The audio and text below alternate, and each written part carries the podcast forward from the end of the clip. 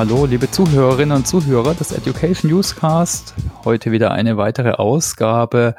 Äh, man kann fast sagen, von unserer inoffiziellen Schweizer äh, Miniserie. Ich freue mich sehr, den Daniel äh, dabei zu haben. Daniel Stoller-Schei. Hallo Daniel. Hallo. Schön, dass du da bist. Und nicht zu vergessen natürlich unseren Co-Pod-Host, den Christoph aus Hamburg. Hallo Christoph. Hallo Thomas, hallo Daniel. Hallo Christoph. Ja, Daniel, wir wollen heute reden über kollaboratives Lernen und Arbeiten und aber auch Erkenntnisse aus der Corona-Zeit. Mit dir, du bist Geschäftsführer der Collaboration Design GmbH, aber das war's nur ganz kurz von meiner Seite zum Intro. Vielleicht stellst du dich einfach kurz vor für die, die dich noch nicht kennen.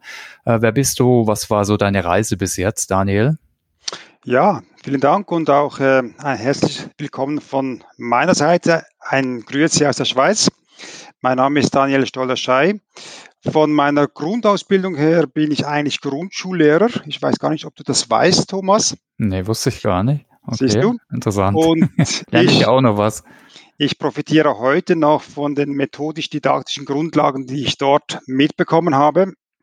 War das aber nur kurz, weil ich noch mehr Wissen um mich weiterbilden wollte, habe dann Erziehungswissenschaften, Informatik und Psychologie an der Universität Zürich studiert. Das war damals eine recht schräge Mischung, hat aber meinen beruflichen Werdegang äh, maßgeblich bestimmt. War dann noch kurz an der Fachstelle für Weiterbildung an der Universität Zürich. Dort haben wir uns mit neuem Lernen und mit radikalem Konstruktivismus auseinandergesetzt. Also Vertreter wie Heinz von Förster, Ernst von Glasersfeld, aber auch Themen wie Autopoiesis, äh, Maturana und Varela haben uns dort äh, maßgeblich beeinflusst. Und bin dann ans Institut für Wirtschaftsinformatik an der äh, Universität St. Gallen, habe dort drei Dinge gemacht. Ich habe das Learning Center mit aufgebaut. Ich habe mit meinen Kollegen Andrea Back und Oliver Bendel eines der ersten Bücher zum Thema E-Learning im Unternehmen geschrieben und dann etwas später noch meine DIS-Dissertation abgeschlossen zum Thema E-Collaboration und das ist auch weiterhin der Hintergrund meiner Arbeit. Ich hatte dann eine Konzern- und äh, Startup-Zeit. Ich war lange Zeit bei Phonak, das ist ein Schweizer Hörgerätehersteller, habe dort quasi auf der grünen Wiese im Bereich Marketing ein weltweites Kundenausbildungsnetzwerk aufgebaut auf der Basis von synchronen Technologien. Bei UBS war ich äh, Leiter oder Head äh, E-Learning Switzerland EMEA APAC. Und dazwischen gab es noch eine Phase äh, bei der Startup-Firma Vivians. Das war so eines der ersten großen E-Learning-Unternehmen in Europa. Hm. Ich habe noch das letzte Jahr dieser Firma erlebt, bevor die erfolgreich an die Wand gefahren wurde. Und dann gab es noch eine kurze Sequenz bei Lernnetz, auch eine kleine Firma in Bern, spezialisiert auf Didaktik und Methodik von digitalen Lernanwendungen. Und bei Crealogics war ich auch noch ein Fintech-Unternehmen. Dort habe ich noch einmal den Hut gewechselt und war dort äh, ein paar Jahre lang Leiter Sales und Marketing im Bereich Digital Learning. Und seit zwei Jahren selbstständig mit meiner eigenen Firma. Wow. Ja, das ist ähm, schon imposanter Lernlebenslauf, würde ich mal sagen. Äh, vielleicht nur, nur als Frage, was mir nicht ganz klar war, hast du auch mal als Grundschullehrer gearbeitet oder war das nur die Ausbildung erst? Nein, ich habe zweieinhalb Jahre als Grundschullehrer gearbeitet mhm. in Liestal, das ist in der, Nähe, in der Nähe von Basel. Und dann während dem Studium eigentlich in jeden Semesterferien quasi von der zweiten Primarschule bis zur Berufswahlklasse alles rauf und runter in allen Variationen. Also da habe ich einiges gemacht. Mhm. Ja, ich finde es spannend, weil das geht dann ja wirklich von jetzt nicht vom frühkindlichen Lernen, aber immerhin von der Grundschule bis zur Erwachsenenbildung und Weiterbildung. Also da hast du ja eine, eine große Palette abgedeckt. Ja. Und unser heutiges Thema zieht sich ja dann bestimmt auch durch all diese Zielgruppen, die es gibt, nämlich äh, Kollaboration und kollaboratives Lernen. Vielleicht können wir da direkt ins Thema einsteigen und einfach mal, ähm, vielleicht kannst du einfach mal eine Definition geben, was für dich kollaboratives Lernen denn bedeutet, was, mhm. was man sich darunter vorstellen kann. Ihr habt es eigentlich sehr schön überschrieben. Ihr habt es überschrieben mit Lernen durch Collaboration und kollaboratives Lernen. Also ihr habt zwei Begriffe verwendet und das passt eigentlich sehr gut, mhm. weil Collaboration hat tatsächlich eine doppelte Bedeutung. Also im weiteren Sinne meint es einfach Zusammenarbeit und in einem engeren Sinne meint es das zeitgleiche Miteinander. Also zeitgleich miteinander lernen, das kann äh, face-to-face -face, äh, stattfinden, aber auch virtuell aber es ist immer zeitgleich. Also es hat diese Doppelbedeutung von Zusammenarbeit im größeren Sinne und im engeren Sinne das zeitgleiche Miteinander lernen, face-to-face -face oder dann virtuell. Und der Gegenbegriff dazu ist Cooperation oder Kooperation. Auch der hat eine Doppelbedeutung. Also Kooperation im weiteren Sinne meint generell die Bereitschaft zur Zusammenarbeit und in einem engeren Sinne das zeitversetzte Miteinander. Und Lernphasen teilen sich immer auf in zeitgleiches Miteinander und zeitversetztes Miteinander. Das ist eigentlich das, was im Kern dieses kollaborative und kooperative Lernen ausmacht. Oder man kann es auch überschreiben mit einem Überbegriff. Es geht in Richtung Koaktion oder Co-Kreation. Darunter subsumieren sich eben dann die verschiedenen Begriffe. Aber ich weiß, dass sie oft sehr unscharf verwendet werden aber äh, ich habe mir mal die Mühe gemacht, das wirklich aufzudröseln, weil ich wissen wollte, was steckt eigentlich hinter diesen Begriffen. Und vielleicht mögt ihr euch noch erinnern, es gab in den 90er Jahren zwei wichtige Forschungsgebiete, CSCL und CSCW. Und dort steckte diese Unterscheidung auch schon drin, nämlich CSCL steht für Computer Supported Collaborative Learning und CSTW interessanterweise für Computer Supported Cooperative Work. Also dort haben wir diese Unterscheidung auch drin. Mhm. Ja. Also das vielleicht zum Begrifflichen. Das könnte man noch viel weiter ausführen, aber ich glaube, das reicht an dieser Stelle. Gibt es denn in dem Bereich dann, du, du hast jetzt schon diese Modelle genannt, ähm, was wissenschaftliche Untersuchungen und Modelle eben angeht, vielleicht noch mehr, auf das du dich in der Theorie dann stützt bei deiner Arbeit? Ja, also wer mich maßgeblich beeinflusst hat, ist der Professor Pierre Dillenburg ein ähm, Kognitionswissenschaftler, Lernwissenschaftler, der lange Zeit am TECFA-Institut in Genf gearbeitet hat. Jetzt äh, ist er Professor äh, an der Eidgenössisch Technischen Hochschule in Lausanne. Er hat sich bereits in den 90er Jahren mit dem Thema Collaborative Learning befasst und wirklich auch viele ähm, experimentelle Studien dazu erstellt. Dann weiter beeinflusst hat mich äh, Peter Senji, mit dem Thema die fünfte Disziplin, Lernen Organisation. Dann aber auch Chris Archeris, Organizational Learning, Wissen in Aktion und Gregory Bateson, Ökologie des Geistes. Und wenn man da noch ein bisschen weiter zurückgeht, kommt man zu Stafford Beer, Brain of the Firm. All das sind quasi, kann man sagen, die Giganten, auf denen wir aufbauen.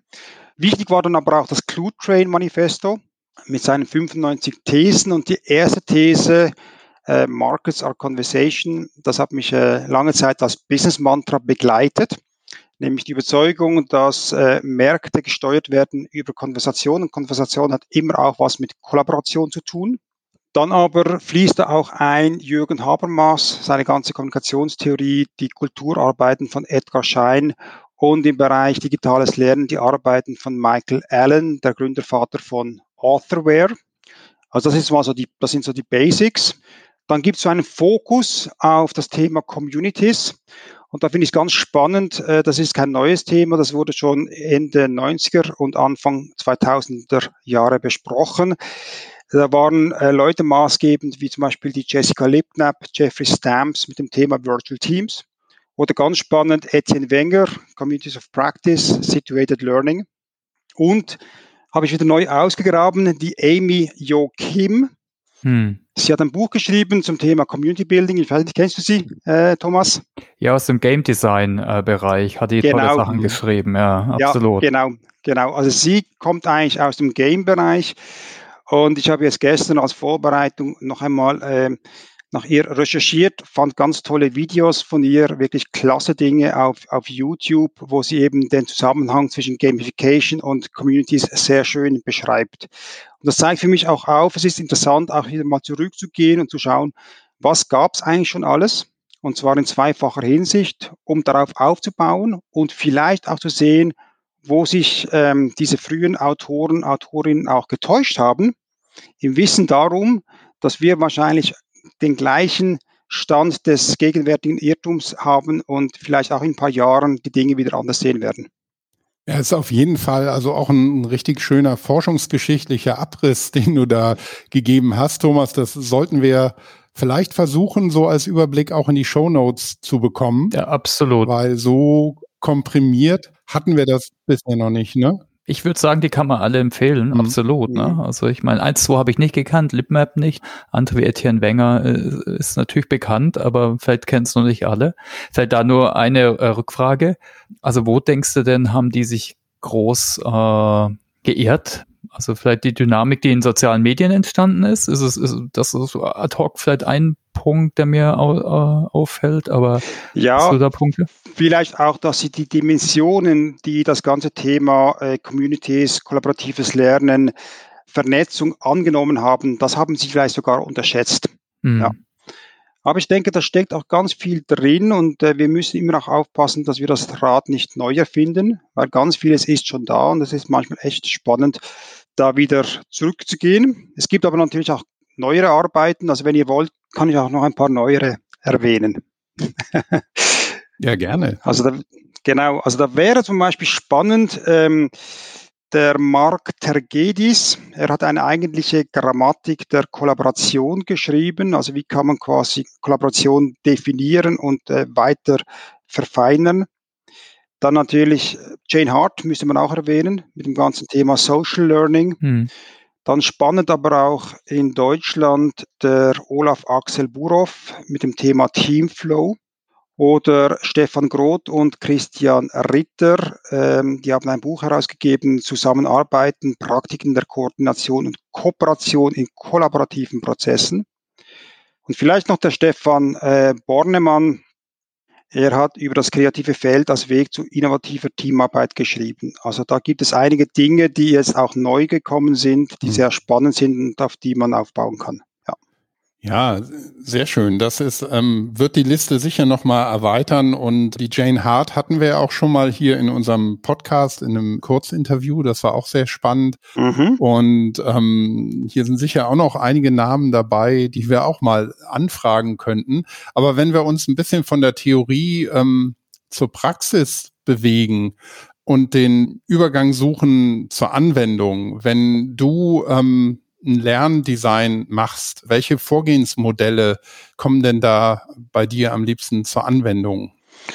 Das sind auch einige oder mehrere. Also was mir sehr gefällt, ist auch nicht sehr neu, aber äh, doch ein Klassiker, sind die, äh, die Business Modell Canvas von äh, Alex Oserwalder, die jetzt auch äh, appliziert worden sind auf andere Gebiete. Also ich habe zum Beispiel auf dieser Basis einen Collaboration Canvas entwickelt, mit dem ich arbeite der auch sehr hilfreich ist. Äh, dazu gehört auch der Value Proposition Canvas von Osterwalder, den man dort quasi mit integrieren kann.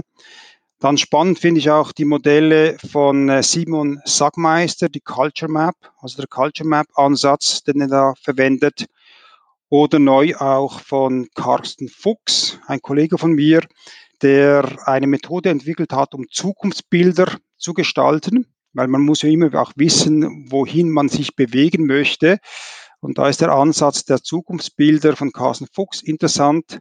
Und dann generell als Grundmodell das 4K-Modell finde ich immer noch sehr äh, stimmig und, und passt. Und von den Modellen kommt man dann auch bald einmal in die Methoden rein. Da gibt es spannende Ansätze, die in den letzten Jahren entstanden sind, wie Liberating Structures, Design Thinking, Barcamps, World Cafés, Working Out Loud, der Design Your Life Ansatz der Universität St. Gallen, Storytelling, Podcasting gehörte für mich auch dazu und die Methode Eigenland, um Thesen zu überprüfen in Unternehmen. Also da gibt es eine ganze Fülle an Modellen und Methoden, die man hier zur Anwendung bringen kann. Mhm. Thomas? Nee, ich habe nur eifrig genickt. Äh, ja, ein paar habe ich auch nicht gekannt. Ich habe mitgeschrieben, Eigenland habe ich jetzt nicht gekannt. Klar, Design Thinking, Storytelling.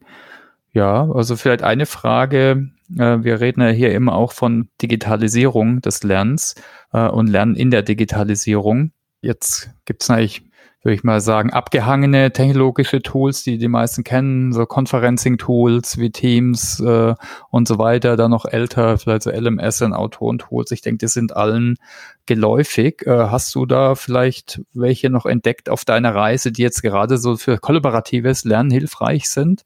Irgendwelche Tools, Helferlein, vielleicht auch gern aus der Schweiz, da ist ja auch die EdTech-Landschaft äh, relativ mhm. aktiv, mhm. ne? Also grundsätzlich dazu, da kann ich euch den Link auch senden. Ich habe für das E-Learning-Journal eben einen Artikel geschrieben zum Thema Web Conferencing Expanded. Und eben deshalb, weil Web Conferencing oder das Synchrone, das wir auch vorher besprochen haben, ist weiterhin relevant, aber es wird eben jetzt ergänzt durch viele neue Möglichkeiten und Ansätze. Und ich habe dort mal versucht, dieses Feld zu öffnen und zu erweitern. Also für mich gehören zum Beispiel auch die ganzen digitalen Whiteboards dazu. Das mhm. fand ich ein, ein, eine spannende Entwicklung in den letzten eineinhalb Jahren, die sich unterdessen fast selbstverständlich etabliert hat. Also auch der, das Wissen darum, dass wir uns nicht nur quasi auf dem Netz äh, treffen und austauschen, sondern wir wollen auch etwas miteinander machen. Das geht auch um das ganze Thema Collaborative Writing oder ähm, Collaborative Creation hinein. Da gibt es unterdessen äh, viele Anwendungen, nebst den digitalen Whiteboards, also dass ich zum Beispiel auch ganze Anwendungen, Wireframes und so weiter mit anderen zusammen entwickeln kann. Dann das Thema 3D-Umgebungen, äh, denke ich, wird muss sich noch etwas etablieren. Das ist noch etwas kompliziert. Hm. Aber ich denke, da wird auch einiges gehen, dass man sich wirklich in 3D-Räumen treffen und entsprechend austauschen kann. Und je nach Industrie ist auch der Maturitätsgrad auch bereits sehr hoch. Also viele Industriezweige nutzen das ja schon seit längerer Zeit selbstverständlich. Also gerade im Bereich Maschinenbau, Industrie wird das recht äh, viel eingesetzt. Und wovon ich mir recht viel verspreche, ist der ganze Einsatz von Artificial Intelligence in Lernsystemen, also das automatisierte, zum Beispiel Kuratieren von Inhalten, das automatisierte Auswerten von Tests, das automatisierte Erstellen von Prüfungen und, und weitere Dinge. Und du hast es angesprochen, es gibt in der Schweiz an der ETH Lausanne übrigens durch Initiative von Professor Pierre Dillenburg einen äh, Startup Incubator für Education Technology, EdTech Collider. Und dort sind unterdessen etwa 80 Firmen zusammengekommen, die sich mit dem Thema EdTech befassen. Ich erwähne zwei. Die eine ist die Firma Taskbase. Sie hat sich darauf fokussiert, KI-basierte Auswertung von Antworten und die Erstellung von detaillierten äh, Feedbacks anzugehen. Das geht übrigens bereits auch bei Freitextaufgaben. Also Freitextaufgaben können analysiert und es kann ein qualifiziertes Feedback auf diese Freitexteingabe erstellt werden. Oder die Firma Magma Learning. Sie hat äh, äh, ein adaptives Lernsystem entwickelt, das quasi automatisiert äh, Lerninhalte einlesen, daraus Lernpfade erstellen kann und dann die Lernenden quasi adaptiv gesteuert durch diese Lernpfade durchschleusen kann. Also das finde ich äh, zwei sehr spannende Ansätze, die eben unter Beizug von Artificial Intelligence neue Lernangebote anbieten können. Ja, spannend. Die packen wir auf jeden Fall in die Show Notes. Ich finde das immer ganz spannend, weil so Startups sind auch oft schnell und äh, ja, versuchen Neues aus und gerade die Themen KI kann man oft noch nicht so richtig fassen. Ne? Da ist, ist dann wirklich interessant, wo ist ein Use Case und wie ist der umgesetzt und vielleicht haben die Hörer, habt ihr Hörer einfach auch mal Lust, das auszuprobieren mit einem kleinen Proof of Concept oder so. Genau. Kann ich Darf nur jeden dazu einladen. Ja, klar. Ich werde noch einen, einen, kurzen Link machen auf das äh, Deutsche Forschungsinstitut für äh, Künstliche Intelligenz, das DFKI. Mhm. Die bauen aktuell gerade einen KI-Campus auf und dort werden genau solche Inhalte weitergegeben und vermittelt. Da hatten wir schon hier im Podcast übrigens, denn Ulrich kann man auch. Genau, ja. da hat er Sehr davon gut. berichtet, äh, auch genau. was dahin geht. Ja, das ist genau. absolut spannend, ja. ja. Und ich hoffe, dass so, so ein Attack Hub äh, jetzt auch mehr und mehr in Deutschland kommen. Wir haben ja die Campus mhm. Founder, die wollen wir auch mal im Podcast einladen. Und da hoffe ich, dass es dann auch nochmal einen Push gibt. Jetzt ähnlich wie in der Schweiz, aber auch in Österreich gibt es auch so einen Hub schon. Ja. Ja. Cool. Was sind denn deine Tipps für Firmen beim Umsetzen? Also natürlich gibt es Zusammenarbeit, es gibt irgendwie Lernen, aber das ist doch für viele oft ein bisschen fremder, wie jetzt, ah ja, hier ist ein Kurskatalog im LMS, hier könnt ihr lernen da, ich denke, da muss man ja Programme aufsetzen. Du hast so ein paar Ansätze angesprochen. So, natürlich kann man Barcamps und so alternative, kollaborative Formate aufsetzen. Sind das so mhm. deine Tipps oder kannst du da mal ausholen? Ja, es, geht eben nicht um, das, um, um die Einführung von Lerntechnologien, oder? Aber da, mhm. da, trage ich, da trage ich natürlich Eulen nach Athen, das ist mir klar.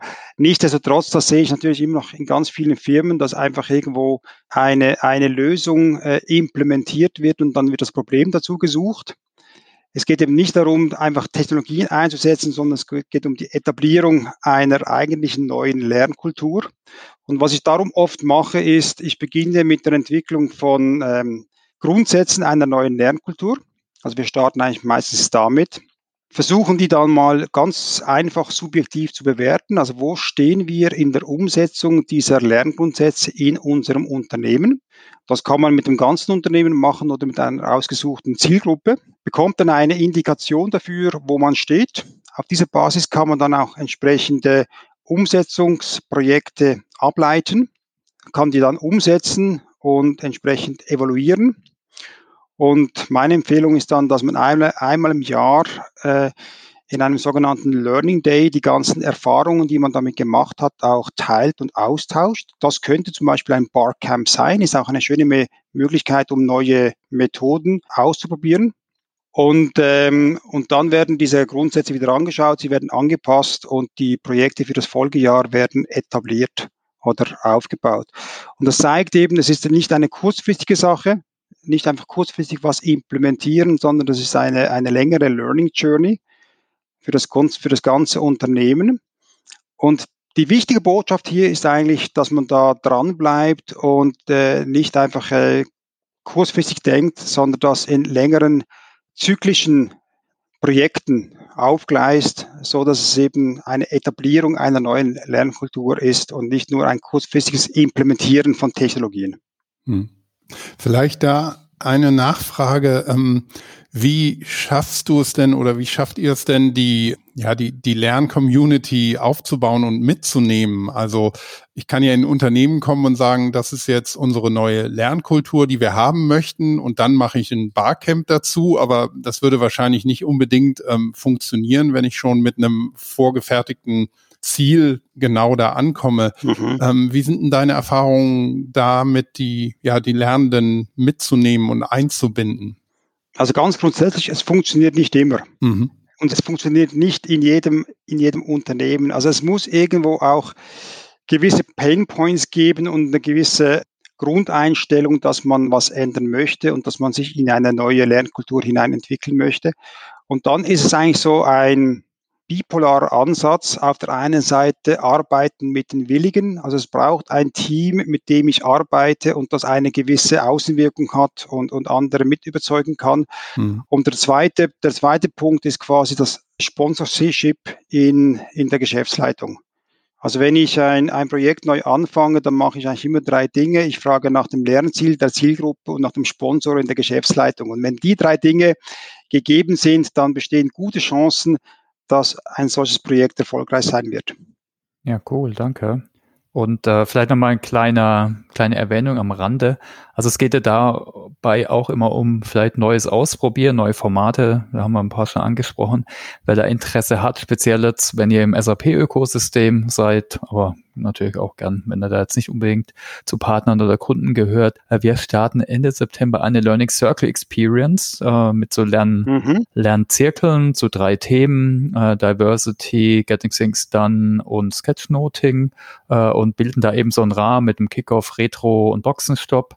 Und wer da Lust hat mitzumachen, das sind gemischte Kreise, auch äh, international, Deutsch, Englisch und vielleicht gemischt könnt ihr gerne einfach mitmachen. Dann machen wir vielleicht auch die Landingpage äh, in die Show Notes. Machen wir auch mit äh, internen Kollegen aus dem Future Learning Lab und äh, der deutschen SAP-Anwendergruppe.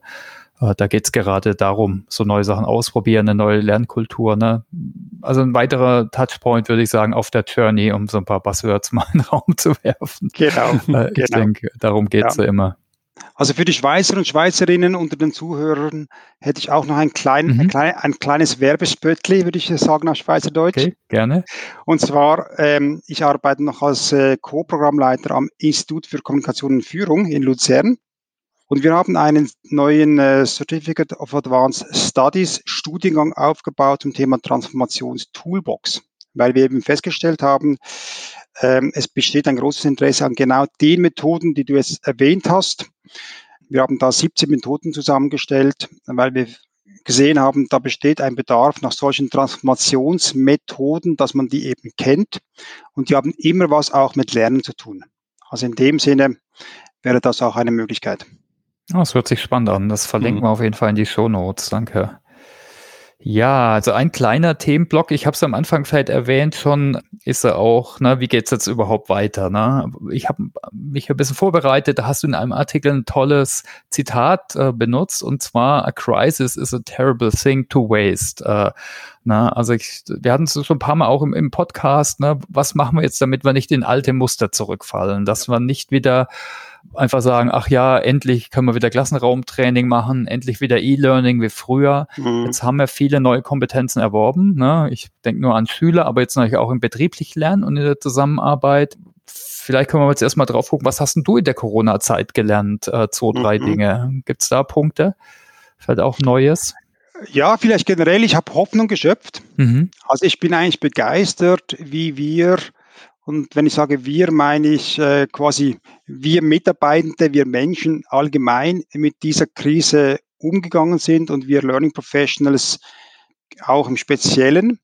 Ich denke, wir sind durch eine sehr steile Lernkurve gegangen, die natürlich auch mit äh, entsprechend Mühsal und gewissen Schmerzen verbunden war, aber ich bin eigentlich ähm, positiv überrascht, äh, wie sich das Lernen im digitalen Raum entwickelt hat. Ich bin ja seit über 20 Jahren in dem Bereich unterwegs. Als ähm, manchmal kam es mir vor wie als Rufer in der Wüste und niemand hat zugehört und, und, und dann schafft es eine Pandemie in aller Kürze, in eineinhalb Jahren, ganz viele von den Dinge, von dem zu realisieren, von denen wir äh, seit 20 Jahren sprechen. Mhm. Also das fand ich sehr, sehr spannend und die Frage ist berechtigt, was bleibt von dem? Fallen wir wieder zurück in alte Muster? Ich denke, ja, die Chance besteht. Da würde ich mir aber auch keine allzu großen Sorgen machen, weil äh, das Zurückfallen in alte Muster, wenn man sieht, wie sich die Welt entwickelt hat, ist eigentlich keine Option und keine Lösung. Und wer das machen will, der soll das machen. Aber ich denke, wir sollten eigentlich die Chancen, die wir jetzt da entwickelt haben, wir sollten die nutzen und weiterentwickeln. Also neue Arbeitsmodelle entwickeln, neue Lernmodelle entwickeln und eigentlich auf diesen Erfahrungen äh, jetzt aufbauen und die weiter etablieren. Wer das nicht will, der soll wieder zurückfallen in alte Muster.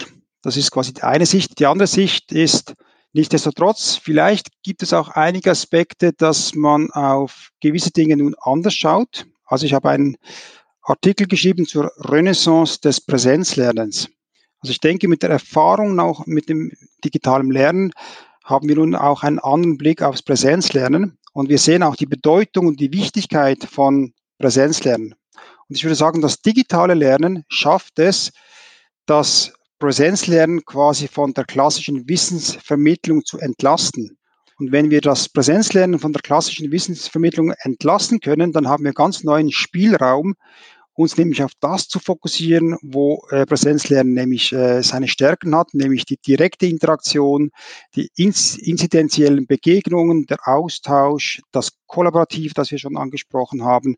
Also von daher würde ich auch dafür plädieren, dass wir nicht nur das Digitale ausbauen, sondern eben auch das Analoge und auch darauf Gewicht legen. Und die Methoden, die ich vorher erwähnt habe, wie Liberating Structures oder Eigenland oder Design Thinking und so weiter, Lego, Serious Play und vieles weitere, die sind eigentlich nicht nur im virtuellen Raum äh, sind die möglich, sondern die sind eben eigentlich entstanden und prädestiniert für den, für den Präsenzunterricht oder für, für das Präsenzlernen.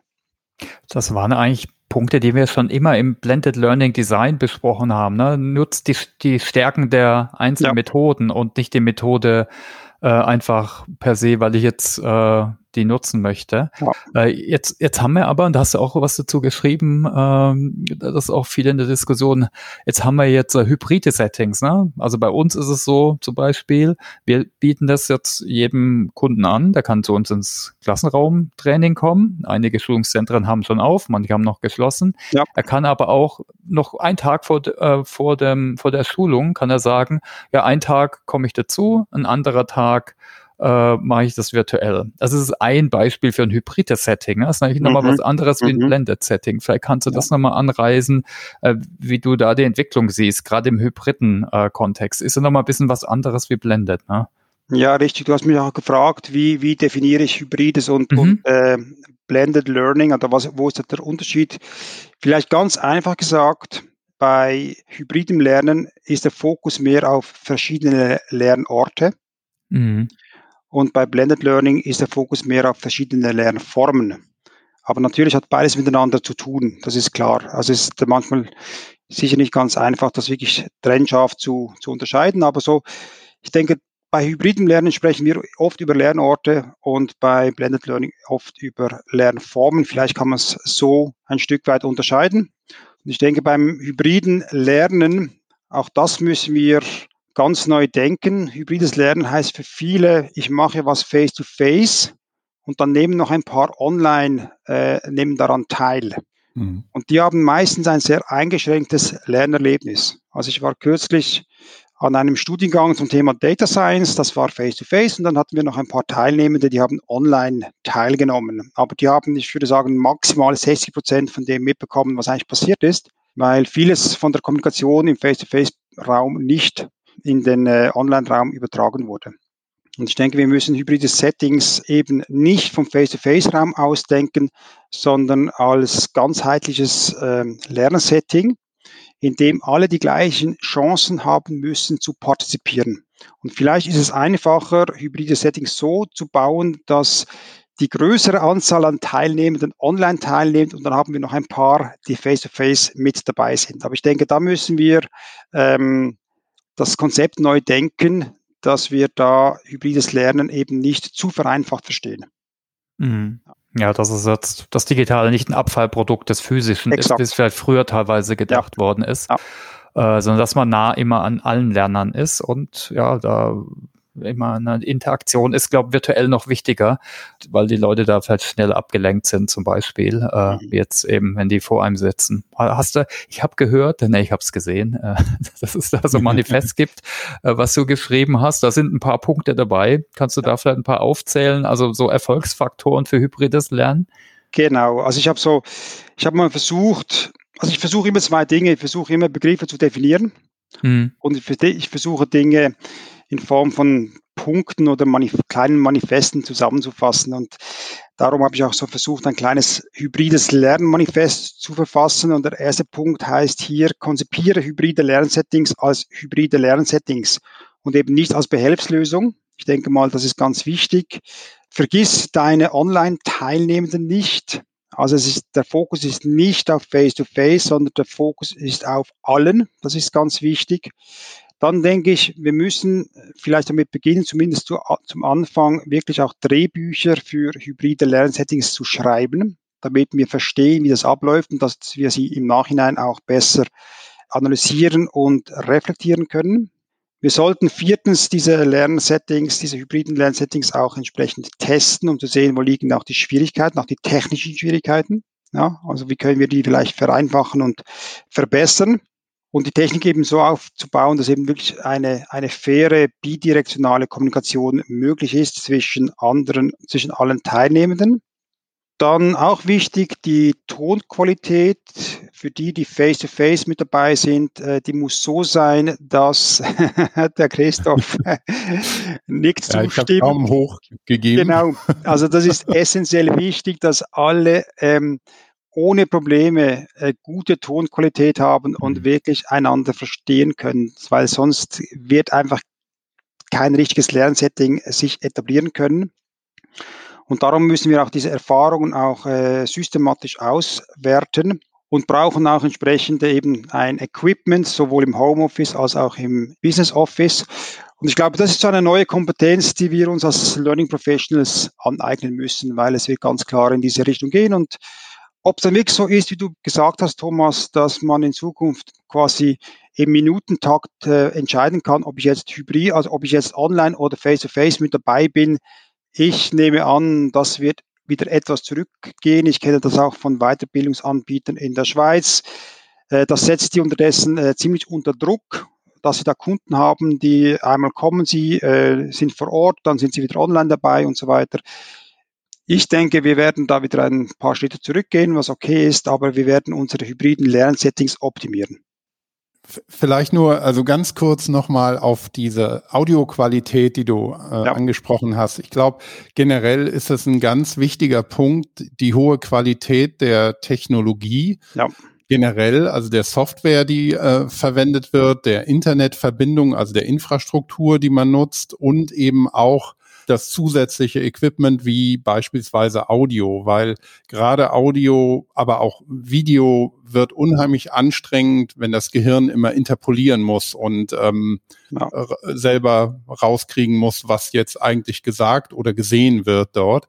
Und ähm, ich glaube aber eben, dass dieses Gesamtpaket Technologie eigentlich in den Hintergrund treten muss, dadurch, dass es einfach gut funktioniert und auch von der Usability oder Accessibility, wenn man auch mit, mit älteren ähm, Lernenden oder mit, mit Menschen mit Einschränkungen zu tun hat. Also dass all diese Sachen problemlos ineinander greifen, aber ich glaube, da sind wir trotz großer Fortschritte, nicht zuletzt durch Corona, ähm, noch nicht ganz angekommen. Ne? Da wird es wahrscheinlich auch ganz neue Technologien geben. Ich kann euch vielleicht kurz was zeigen. Das ist ähm, diese Conference OWL. Mhm. Die hat hier oben eine 360-Kamera eingebaut. Die hat rundum Mikrofon und Lautsprecher. Und die kann ich in, quasi in die Mitte eines ähm, mittelgroßen Raumes stellen. Und damit sind eben, werden alle gesehen, alle können sprechen, alle können sich hören. Äh, das stelle ich rein, das kann ich mobil mitnehmen.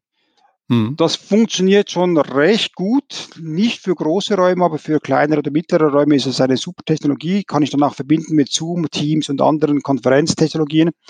Und ich gehe davon aus, solche, solche Technologien, auch solche mobilen Technologien werden wir in Zukunft noch mehr sehen, damit wir eben sehr schnell ein, ein hybrides ähm, Setting aufbauen können, wo eben Ton und Bild stimmen. Mhm. Genau. Und, ja. und das alles eben eine Erfahrung ist. Ich glaube, das ist wichtig. Ja äh, nicht, dass die einen was anders sehen oder ich als Trainer immer hin und her switchen muss. Das ist dann zu kompliziert, ja. sondern dass alle jetzt ein Whiteboard sehen, das, was dann vielleicht abgefilmt wird. Da gibt es auch schon eine einfache Lösung äh, und die Folien werden dann über ein Tool wie Zoom oder wie auch immer vielleicht eh schon geteilt. Ja. ja. Und alle sehen dann zum Beispiel den Chat, die im Raum, aber auch die im, äh, die virtuell natürlich. Also Stichwort äh, Whiteboard, du kannst auch hybride Whiteboards einsetzen, die quasi physisch im Raum stehen auf die ich aber auch virtuell zugreifen kann. Dann hast du beides. Ja, also ich kann physisch am Whiteboard arbeiten und gleichzeitig habe ich Teilnehmende, die quasi digital, virtuell an, an, an diesem gleichen Whiteboard mitarbeiten. Hm. Ja. Ja, wir haben immer noch eine Home Story, also wo wir nochmal mehr auf dich als Person gucken, wie du lernst und so. Aber bevor wir dazu kommen, äh, vielleicht nochmal, hast du vielleicht noch, noch mal Fragen an uns oder gibt es noch Punkte, die wir noch nicht gefragt haben? Ja, vielleicht, was macht ihr bei SAP mit diesen ganzen Covid-Erfahrungen? Äh, was für, für Entwicklungen hat das bei euch ausgelöst? Ja, ich habe es so jetzt, ich bin aus dem Kundentraining, da habe ich es ein bisschen angerissen. Ne?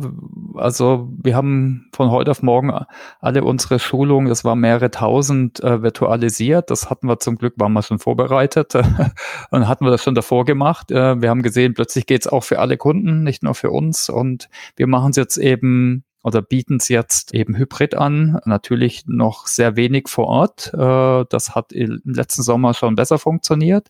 Na, natürlich auch ein Upskilling für die Trainer. Äh, hatten wir auch schon einen interessanten Podcast, finde ich, mit dem Mark Green, so einer unserer erfahrenen Instructor. Ja, ich denke, das ist vielleicht ein Ding. Und, und die Kunden, ich, ich denke jetzt als äh, Schulungsanbieter, speziell wenn du extern bist, da musst du äh, natürlich maximale Flexibilität anbieten, was natürlich für uns mehr Aufwand ist, aber hoffentlich eine ein flexible Experience für die, für die Lerner, ne? dass die, die können wirklich einen Tag äh, kommen äh, ins Schulungszentrum und dann auch virtuell. Das, das hatte noch ganz andere Szenarien. Stell dir mal vor, manche haben vielleicht die Kinder daheim ne? äh, oder müssen Kinder von der Schule abholen, arbeiten halbtags. Also auch, ich denke auch noch nach der Pandemie ist so eine äh, Flexibilisierung ganz wichtig. Das sehen wir nicht mhm. nur beim Lernen, sehen wir allgemein bei Arbeitszeit. Mhm. Ja. Ja, und generell finde ich auch, hat sich so ein bisschen was verändert in der Sicht auf die virtuelle Teilhabe, sage ich mal. Mhm. Ähm, ich bin jemand, der schon jetzt auch seit 14 Jahren bei SAP versucht, das Thema digitales Lernen voranzutreiben und ähm, sitze aber jetzt nicht da im Epizentrum in Waldorf, sondern hier oben im hohen Norden in Hamburg und war deshalb schon eigentlich immer in den letzten 14 Jahren virtuell dazugeschaltet mit noch wenigen anderen, aber die meisten waren, haben sich immer so in Waldorf und Umgebung konzentriert und dieses Bewusstsein dafür, was es bedeutet, ähm, virtuell miteinander zu kommunizieren, das hat sich durch die Pandemie, glaube ich, sehr, sehr mhm. verbessert. Und die ganzen Probleme, die es da gibt, sind eben einfach mehr ins Bewusstsein gekommen. Und da aufmerksam zu sein, dass alle mit dabei sind, mhm. auch die, die nur virtuell dabei sind, das machen jetzt viel mehr. Und das Bewusstsein setzt sich, glaube ich, dann in vielen Richtungen auch noch weiter mhm. fort. Ja, es zeigt auch sehr schön, es geht eben nicht, man kann solche, solche Dinge nicht theoretisch lernen, man muss sie selber anwenden. Also Selbstanwendung ja. ist in unserem Bereich ähm, eigentlich das A und O. Wir müssen das selber erleben, damit wir es verstehen. Mhm. Und wenn wir es verstehen, dann können wir dann auf, auf dieser Basis auch ähm, didaktische Innovation betreiben. Genau, ja. ja. Dann schauen wir mal auf dich. Ich werde jetzt einfach ein paar kurze Fragen äh, stellen. Mhm. An, angefangen mit äh, dein Narrativ und Glaubenssatz zum Thema Lernen und Transformation. Genau, wir, wir sind ja jetzt im Bereich Home Stories und ich nehme euch mhm. mal mit. ich hoffe, das geht, genau. Und zwar zeige ich euch hier dieses Schiffmodell. Mhm. Das seht ihr hoffentlich, oder? Ja, ja. die Zuhörer können es nur erahnen. Ah, gut, aber, also. Aber wir können es ja beschreiben. Also ich, der, Daniel hat uns ein Schiff gezeigt. Ein, genau, das ist ein Schiffmodell, das ist ein Aha. Schiffmodell des letzten T-Clippers, der im 19. Jahrhundert gebaut wurde. Das ist die Cathy Sark. Und warum habe ich mir dieses Schiffmodell aufgestellt? Weil ich mich laufend an äh, mein Leitmotiv erinnern möchte. Und das heißt, wenn der Wind der Veränderung weht, suchen manche im Hafen Schutz, während andere die Segel setzen. Das ist mein aktuelles Narrativ, das mich begleitet und beschäftigt. Und damit ich das quasi immer physisch vor Augen habe, habe ich mir dieses Schiffmodell hier im Zimmer aufgestellt. Und ich nehme an, du setzt die Segel. genau, genau das, äh, das, das, seht, das sehen jetzt die Touren auch nicht. Das äh, Schiff steht unter Segeln, ganz genau. Also ich möchte mhm. der sein, der eben ähm, die Energie, die Kraft, den Mut hat, die Segel zu setzen. Okay, und dein Lieblingslernhack? Ja, deine Lernansätze, wie du für dich effektiv gut lernst? Ja, könnte ich vielleicht so zusammenfassen. Uh, challenge yourself Setze dir jedes Jahr ein Lernziel, das nicht erreichbar scheint. Etwas, das von dir echtes Lernen erfordert. Also ich denke, wir als Learning Professionals müssen sehr darauf achten, dass wir selber immer wieder in Lernprozessen drin sind und zwar nicht in oberflächlichen Lernprozessen, sondern wirklich in echten, tiefen Lernprozessen, in denen wir uns etwas Neues aneignen. Und ich habe vor 15 Jahren damit begonnen, in notabene in Deutschland, gibt es eine spannende kleine Firma, die bietet Handwerkskurse an. Und ich habe damit begonnen mit äh, Metallkursen und mit Holzarbeitskursen. Und das war eine, eine steile Lernkurve, weil ich, ich war immer oder meistens der einzige Schweizer, der einzige Nicht-Handwerker und ich war immer der Schlechteste. Und das war eine echt harte Erfahrung und äh, ich habe aber versucht, die durchzuhalten und konnte dann für mich einige spannende Lerngrundsätze ableiten, wie zum Beispiel, hast du es eilig, gehe langsam, mache bereits den ersten Strich richtig, frage lieber früher als später, sei gnädig mit dir, follow the process und sei nur bedingt kreativ. Sei sicher, was du tust, bevor du loslegst. Das sind so kleine Dinge, die ich in diesen 15 Jahren gelernt habe und die ich unterdessen auf ganz viele andere Dinge anwende. Und das Schöne ist, unterdessen bin ich, bin ich ins Mittelfeld aufgeschlossen. Also es gibt jetzt bereits einige, die mich fragen, wie es geht, und das verbuche ich entsprechend als Erfolg. Das sind auch nochmal schöne Narrative. Und äh, hast du was derzeit auf deiner To-Learn-List dieses Jahr noch? Deine Challenge, die du dir gesetzt hast? Also das, das, das letzte große To-Do, das ich eigentlich abhaken kann, war das Thema Data Science. Ich habe ein Bootcamp gemacht an der ETH Lausanne zum Thema Data Science for Managers. Das waren äh, fünf Tage von 8 Uhr früh bis 16 Uhr abends eigentlich zehn Stunden nonstop Data Science. Das war äh, eine echte Deep Learning Erfahrung und ich habe es am Schluss zum äh, Professor gesagt, it was a week between fun and desperation. Also ich bin da echt auch an meine Grenzen gekommen.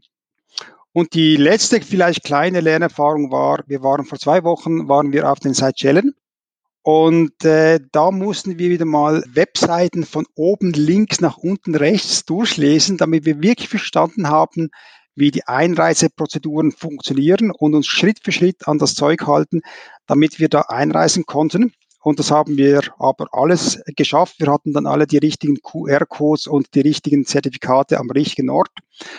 Aber das war im Prinzip auch Lernen. Ja, wieder mal was wirklich zu lesen, uns zu verstehen und dem Prozess zu folgen. Hm, da muss man dann einfach durch, ne? Guter Punkt. Aber es hat sich, es hat sich, es hat sich mehr als gelohnt. Äh, ja, ich habe ein Bild gesehen. Ich habe dich hier angeschrieben, ja. ob du Zeit hast, und dann habe ich nur so ein Bild gekriegt vom Cocktail am Strand. Dann habe genau. ich gedacht, da wäre ich jetzt auch gerne. Genau.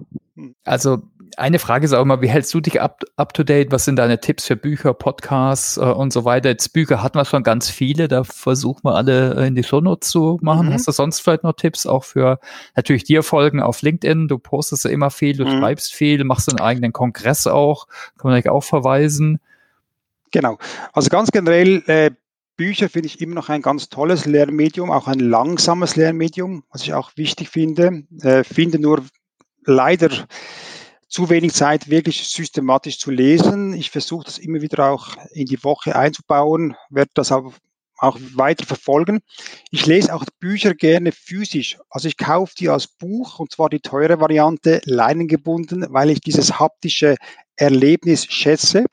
Und ich habe mal gehört, wenn man ein Büchergestell anschaut, wird man schon gebildet, bevor man die Bücher gelesen hat. Und äh, in dieser Hoffnung habe ich eben ganz viele Bücher um mich herum. Aber eine wichtige andere Quelle sind natürlich auch äh, Online-Konferenzen, die ganzen Webinare, kann man sehr viel rausziehen. Dann aber auch der Dialog und die Kollaboration mit anderen ist vielleicht sogar das Wichtigste. Also so Gespräche wie mit euch, mit anderen Fachkollegen, Fachkolleginnen. Inspiration durch LinkedIn-Posts. Ähm, ich lerne auch viel durch die Projekte mit meinen Kunden. Also da ziehe ich jedes Mal auch spannende Learnings äh, wieder raus, auch für mich. Und dann habe ich mich auch entschieden, ich arbeite auch an Experimenten und Prototypen mit, auch wenn sie vordergründig nichts einbringen. Also quasi Gratisarbeit, weil ich dort eigentlich die Inspiration und die Grundlagen bekomme, die ich dann in den Projekten wieder einsetzen kann. Ja. Aber ich bin im Prinzip auf einer permanenten Learning Journey. Ja, du dokumentierst es auch schön, das können wir vielleicht einfach verlinken unter Ressourcen auf deiner Webseite. Da hast du auch dann, ähm, ich sag mal, einige Artefakte oder Artikel und so weiter, teilst genau. du da immer schön. Das ja. packen wir vielleicht einfach in die Shownotes. Würde ich auf jeden Fall jedem Hörer und jeder Hörerin empfehlen, da mal reinzugucken. Mhm. Ja, super. Also wir sind am Ende der Zeit. 50 Minuten hat es doch wieder gedauert. Ich glaube, wir könnten noch länger reden, aber vielleicht machen wir langsam einen Deckel drauf. Hast du vielleicht noch Punkte, die wir noch nicht angerissen haben, die du noch teilen möchtest? Ja, eigentlich kann ich nur noch einen Dank anfügen an euch beide. Ich finde es ganz toll, dass ihr solche Dinge macht. Und äh, du hast mich auch inspiriert, Thomas. Ich werde mich in Zukunft mehr mit dem Thema Podcasting befassen, weil das effektiv ein Trend ist, der äh, stärker kommt. Und ich finde dieses Lernen durch Zuhören, finde ich eigentlich eine sehr schöne Sache. Und in dem Sinne habt ihr da auch eine Vorreiterrolle. Also ich finde es toll, was ihr da gemacht habt. Vielen Dank. Ja, danke zurück. Und ich lerne sogar ja. selber als Podcaster natürlich auch einiges. Ich hoffe, ihr alle, liebe Zuhörer und Zuhörerinnen, nehmt da auch immer ein bisschen was mit. Ja, Christoph, willst du noch ein paar weise mhm. Worte mhm. am Schluss sprechen? Ein paar weise Worte, ja, von meiner Seite auch nochmal ganz herzlichen Dank. Daniel, das war für mich auch sehr inspirierend und ich habe auch einiges Neues dazugelernt und ich fand ganz am Anfang auch diesen ja, forschungsgeschichtlichen Abriss, wie wir schon mal gesagt haben, fand ich super. Also von daher großer Dank an dich und ähm, ja, liebe Hörerinnen und Hörer, ähm, ich hoffe, ihr habt das genauso erfahren wie Thomas und ich heute. Und den Podcast, den ihr gerade hört, findet ihr gemeinsam mit sehr, sehr vielen anderen mittlerweile, vorwiegend SAP Wissenspodcasts auf open.sap.com slash podcasts und natürlich überall da, wo es Podcasts gibt. Und wir freuen uns, ähm, wenn es Feedback und Diskussionen gibt. Meistens passiert das auf LinkedIn, aber Likes und Sternchen gefallen uns natürlich auch, aber auch konstruktive Kritik, was wir besser machen können oder was wir noch an Themen bringen können. Und damit ja nochmals vielen Dank an alle und eine ja schöne kollaborative und ähm, ja eine Lernwoche unter vollen Segeln und bis zum nächsten Mal. Danke euch. Tschüss. Danke. Tschüss. Danke. Ciao.